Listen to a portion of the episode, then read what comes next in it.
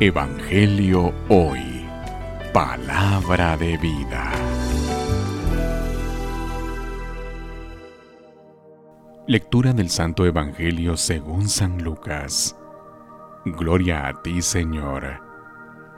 En aquel tiempo Jesús dijo a sus discípulos, No hay árbol bueno que produzca frutos malos, ni árbol malo que produzca frutos buenos cada árbol se reconoce por sus frutos. No se recogen higos de las zarzas, ni se cortan uvas de los espinos. El hombre bueno dice cosas buenas, porque el bien está en su corazón. Y el hombre malo dice cosas malas, porque el mal está en su corazón, pues la boca habla de lo que está lleno el corazón. ¿Por qué me dicen Señor, Señor y no hacen lo que yo les digo?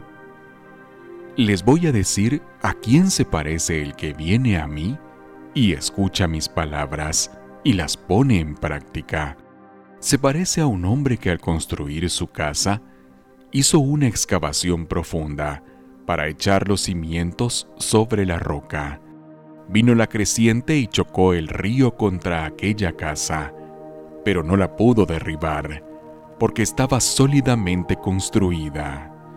Pero el que no pone en práctica lo que escucha, se parece a un hombre que construyó su casa a flor de tierra, sin cimientos.